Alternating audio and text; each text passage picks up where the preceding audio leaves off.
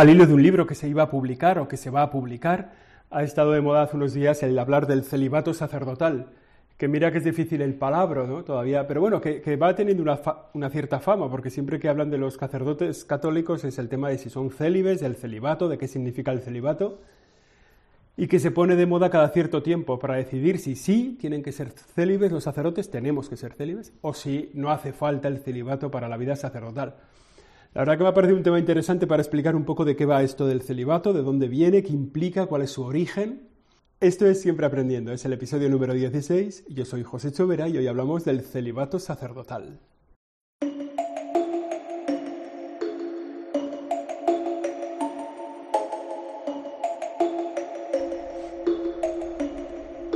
Y para hablar del celibato me gustaría verlo desde como tres puntos de vista. En primer lugar, la definición, ¿qué es el celibato?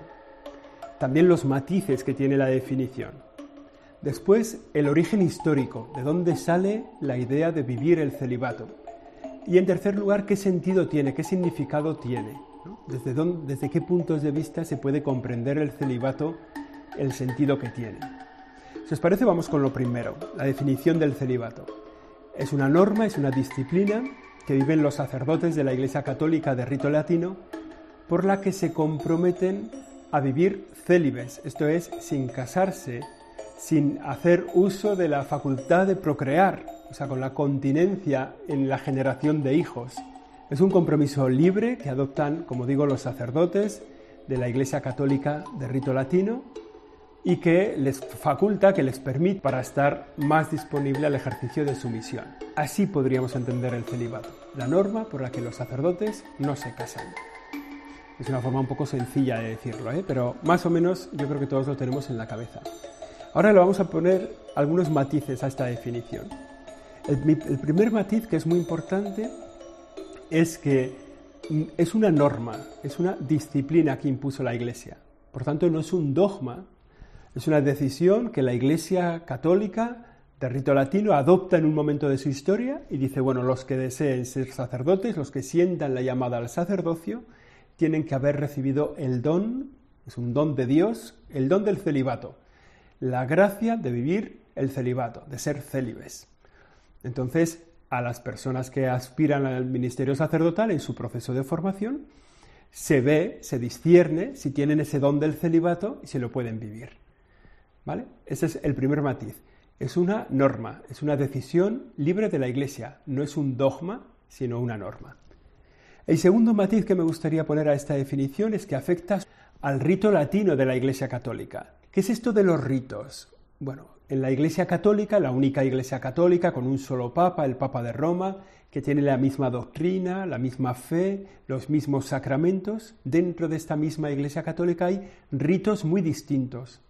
Son todos ellos católicos y pertenecen muchos de ellos a comunidades antiguas, cristianos, católicos, antiguos, que han tenido una unidad en la forma de organizarse concretas. ¿no? Los coptos, ¿no? que son los cristianos católicos de Egipto, los armenios, los, no sé, los católicos de rito griego, son ritos distintos dentro de la Iglesia. Un rito es una forma especial de vivir la celebración, una forma especial de vivir de realizar la liturgia, una forma concreta y especial de organizarse, de organización interna, de normas internas. Esas comunidades, esos diferentes ritos, en la Iglesia Católica, dentro de la Iglesia Católica, pues hay como 25 ritos distintos. Bueno, pues en el rito latino, que es el más numeroso, que abarca a 1.100 millones de personas, porque los otros ritos prácticamente son locales, están reducidos a los católicos que viven en una zona, en una región concreta. Pero la Iglesia Católica de rito latino se expandió por todo el mundo y la gran mayoría de los católicos hoy, 1.100 millones, son católicos de rito latino. Este rito latino es el que adopta el celibato como norma para sus sacerdotes.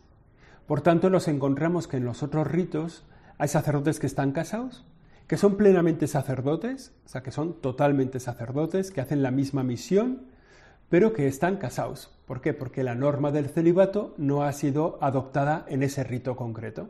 Por ejemplo, tú vas a Ucrania y los católicos, y te encuentras, te encuentras con católicos de rito latino y católicos de rito griego. Ambos tienen la misma fe, ambos creen en la unidad con el Papa, ambos celebran los mismos sacramentos, pero los católicos de rito latino, sus sacerdotes no están casados, y los católicos de rito griego, mayoritariamente sus sacerdotes están casados. Por tanto, es una cuestión del rito. Dentro de la Iglesia Católica hay sacerdotes que están casados, que no viven el celibato, porque pertenecen a otros ritos, a otras formas de organización. ¿Vale? O sea que segundo matiz, lo primero que no es una obligación, no es un dogma de la Iglesia, es una norma. Lo segundo, que esa norma afecta a los católicos de rito latino. Pero es verdad que cada vez más en las grandes ciudades hay comunidades católicas de otros ritos. Por tanto, es fácil que nos podemos encontrar sacerdotes casados que son tan católicos como todos los demás sacerdotes, pero que pertenecen a un rito que permite que los sacerdotes se casen. Por tanto, eso. Lo primero, que es una norma, que no es, un dogma de la Iglesia. Lo segundo, que afecta al rito latino, el mayoritario, pero que hay otros ritos que permiten a los sacerdotes casarse. Y el tercer matiz a esta definición del celibato se refiere a los diáconos. Los diáconos dentro de la Iglesia es como un paso, es como el primer paso en la vida sacerdotal, que realizan una serie de funciones, celebran una serie de sacramentos, son ministros dentro de la Iglesia, que da paso al presbiterado, que son los sacerdotes que conocemos de las parroquias, y después algunos de ellos al episcopado, a ser obispos. Pero también dentro del rito latino existen diáconos que son diáconos permanentes, que no se van a ordenar sacerdotes más adelante. Y estos diáconos permanentes se pueden escoger entre personas que están casadas. Es decir, una persona casada puede ser ordenada diácono permanente. Hay algunas diócesis en España, en Barcelona, por ejemplo, que, hay muchos diáconos que sirven en las parroquias, que ayudan al obispado, que ayudan en diversas funciones ministeriales y que eh, son ordenados diáconos permanentes y que han sido elegidos entre personas que están casadas. ¿Cómo resumimos este primer punto de Siempre Aprendiendo de hoy? ¿Qué es el celibato? La norma que afecta especialmente a los católicos de rito latino, por el cual los que acceden al sacerdocio tienen que haber recibido el don del celibato, es decir, haber hecho la opción por no casarse, por no engendrar hijos. Esto salvo los diáconos permanentes que pueden ser elegidos entre personas que están casadas. Más o menos yo creo que nos queda claro. Vamos a ver la historia del celibato, desde dónde viene el celibato, si es algo muy reciente o es algo muy consolidado en la historia de la Iglesia.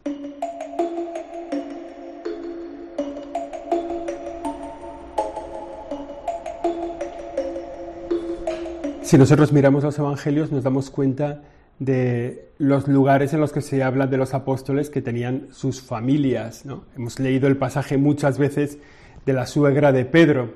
Por tanto, si tenía suegra, tuvo mujer, y si tuvo mujer, pues estaba casado, y por tanto los apóstoles seguramente no vivían, o sea, no, no eran célibes cuando fueron escogidos por el Señor, pues no vivían esa norma del celibato. Esa norma del celibato se incorpora después en la vida de la Iglesia.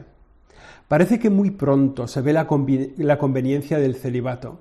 Se ve que es necesario para el servicio de la comunidad, para la mayor disponibilidad y también para no dar problemas ¿eh? con la descendencia de los sacerdotes casados y tal, se optó muy pronto por el celibato.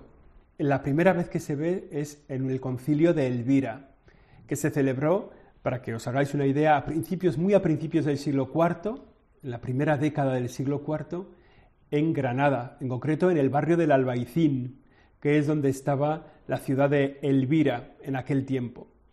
Ya digo, en la actual ciudad de Granada. Bueno, pues ahí hay un concilio con todos los obispos hispanos, también con algunos sacerdotes, incluso parece que con laicos, en el que se pone como norma, en el canon 33, se prohíbe totalmente a los obispos, presbíteros y diáconos y a todos, los a todos los clérigos que se abstengan de sus cónyuges, que no engendren hijos, y quien quiera que lo haga será apartado del honor de la clerecía. Esto es más o menos textualmente lo que dice este canon 33. Una prohibición expresa a los obispos, presbíteros y diáconos, a todos los clérigos, para que se abstengan de sus cónyuges. Y esta es como la primera formulación del celibato sacerdotal. Digamos que se aceptaba a personas casadas para ser ministros de la Iglesia, pero una vez que se casaban se comprometían a vivir sin tener relaciones sexuales. Y esto lo tenían que hacer con el permiso de sus mujeres. Quiero decir que cuando uno, una persona casada quería ponerse al servicio de la comunidad cristiana como sacerdote, como diácono, entonces tenía que conseguir el compromiso de su mujer para poder vivir el celibato, para poder vivir sin mantener relaciones sexuales. Eso lo pide el concilio de Elvira y si lo pide, digo, si prohíbe esas relaciones de los casados con sus esposas, de los ordenados casados con sus esposas, es porque era una tradición que ya se vivía, que había empezado a dejar de vivirse y por tanto que el concilio lo recuerda y pone una norma severa, dice, se prohíbe totalmente a los obispos, o sea que, bueno, era algo que ya estaba aceptado, pero, y estamos hablando de principios del siglo IV. Es decir, la norma era que los varones casados que eran ordenados adquirían, con el permiso de su mujer, el compromiso de no mantener relaciones sexuales, de no engendrar hijos. Y, como digo, esa norma parece que se había disipado un poco y el concilio decidió recordarla y castigar al que no lo cumpliera. Como digo, concilio de Elvira en la primera década del siglo IV. Otro concilio también de ese mismo siglo IV es el concilio de Cartago, que presenta una situación similar. Y de esta declaración del concilio de Cartago se desprende que también en la iglesia africana una gran parte, si no la mayoría del clero mayor, estaba casado antes de la ordenación y después de ella todos debían vivir sin tener relaciones sexuales con su esposa. Digamos que era un compromiso. Es como la primera forma de vivir el celibato. Poco a poco se fueron incorporando a la iglesia sacerdotes que no estaban casados. Ya desde el principio, si pensamos en la figura de San Juan, San Juan Evangelista, él claramente no estaba casado y vivió sin casarse. O sea que en la iglesia desde el principio hay sacerdotes que son célibes y que no están casados. Otros están casados y se comprometen a vivir el celibato. Es como un proceso de la historia y poco a poco va cuajando la norma de elegir para el ministerio sacerdotal a personas que no estén casadas. Una cosa que hay que tener en cuenta, no quiere decir que un sacerdote se pudiera casar. Eso no ha pasado nunca en la historia de la Iglesia. Puede ser que un casado accediera al sacerdocio. Eso ha pasado en la historia de la Iglesia, se les ha pedido vivir en continencia y pasa hasta nuestros días. Si os acordáis, hace unos años el Papa Benedicto XVI dio permiso a los sacerdotes anglicanos que querían incorporarse a la Iglesia Católica, ser ordenados como católicos, les dio permiso a incorporarse manteniendo su compromiso matrimonial que tenían de antes. ¿eh? O sea que el Papa Benedicto XVI abrió la puerta de la incorporación a la Iglesia de sacerdotes anglicanos que ya estaban casados para que fueran ordenados sacerdotes dentro de la Iglesia Católica. Por tanto, esa idea de que hay algunos casados que son sacerdotes dentro de nuestro rito, dentro del rito latino, bueno, pues es algo que se repite. Pero lo que nunca se ha dado es que una persona eh, ordenada sacerdote, ordenada diácono, se le permitiera el matrimonio. Digamos que una vez que entras en la vida ministerial ya te comprometes a no casarte. Bueno, esa es un poco la historia de la norma. ¿no? El, el, antecedente es una norma que se vive desde el principio de la vida de la Iglesia, que cuando se relaja un poco el concilio de Elvira pide volver a esa continencia. El concilio de Cartago hace lo mismo unos siglos más tarde, en el siglo XII, nos encontramos dos concilios en Letrán, de los que también hablan sobre el celibato. Y uno de ellos, el, primer concilio de Letrán, en 1123, dice, prohibimos absolutamente a los presbíteros, diáconos y subdiáconos la compañía de concubinas y esposas. Y en el segundo concilio de Letrán dice que los matrimonios de clérigos no eran solo ilícitos, sino también inválidos. Entonces, parece que, es aquí donde algunos se han enganchado para decir que el celibato en la Iglesia es una cosa del siglo XII. No, no es verdad. El celibato en la Iglesia es data de los tiempos apostólicos, es un compromiso que se, que se hace firme, digamos, o que se ve consolidado ya en los concilios de Elvira y de Cartago, y que ocho siglos después se vuelve a escribir. Bueno, se ve que según se relajan las costumbres, pues de vez en cuando un concilio vuelve a recordar la norma del celibato para los que están en la vida ministerial, en el servicio sacerdotal dentro de la Iglesia Católica de rito latino. Así que como resumen de toda la historia se puede afirmar que el celibato siempre fue apreciado, siempre fue valorado dentro de la Iglesia de rito latino, que en los primeros siglos se aceptó en el sacerdocio a personas casadas con el permiso de su mujer y con el compromiso de vivir el celibato. Y que poco a poco, aunque también es algo desde el principio, se hizo mayoritaria la opción de ordenar a personas que fueran célibes y que no estuvieran casadas.